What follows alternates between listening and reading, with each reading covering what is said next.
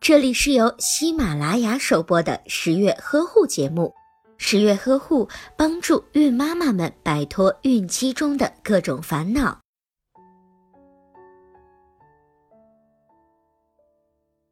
在十月君的身边，有一些准妈妈在怀孕之后就找了许多帅哥美女的照片，没事就拿出来看看，边看嘴里还边念叨着：“宝宝啊，你一定要长得好看一点，千万长得不要像你爹。”准爸爸表示不开心了，哼，看别人的照片可都没用，我的孩子肯定长得像我。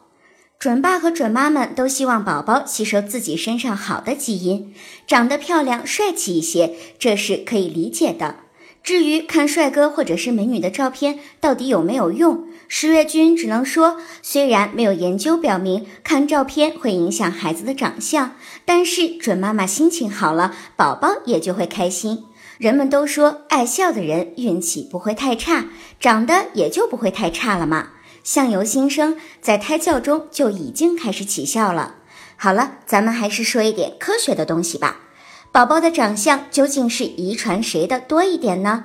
其实，宝宝遗传的父母基因基本上是相等的，没有谁多或者是谁少之分，但是却是有一定的规律的。其实，遗传取决于显性遗传和隐性遗传这两种。显性遗传就是准爸和准妈的一对基因中，只需要带有一个显性基因，宝宝就能够表现出特征的遗传。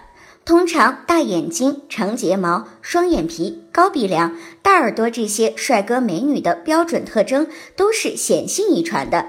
也就是说，准爸准妈中只要有一个人有这些特征，一般宝宝就会受到遗传。而隐性基因却不相同，准爸准妈的基因必须凑成一对，宝宝才能够进行遗传。比如小眼睛、单眼皮、矮鼻梁、小耳朵等等，就是隐性遗传。基因果真是一个强大的东西，这也就是为什么老说龙生龙，凤生凤，老鼠的儿子会打洞。但是也有例外的时候，比如说有些准爸准妈是大眼睛、双眼皮、高鼻梁，可是生出来的宝宝却是小眼睛、单眼皮、矮鼻梁，这是为什么呢？难道不是亲生的？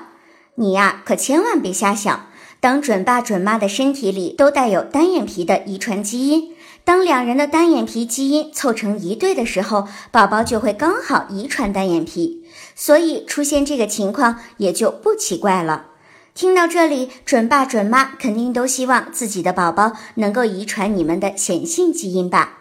别这么武断，十月君偷偷的告诉你，显性基因也不都是好的。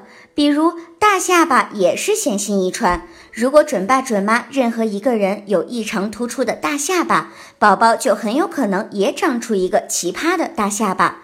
所以呢，宝宝长成什么样子，顺其自然就好。准爸准妈也不用过分的担心宝宝的长相，自家的宝贝儿就必须是最好看的啦。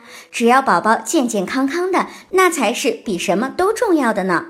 本期节目到这里就结束了。如果你想要了解更多的孕期知识或者是育儿知识，您可以通过微信搜索“十月呵护”或者是“宝宝呵护”来在微信上和十月君互动。十月君在这里等着你哦。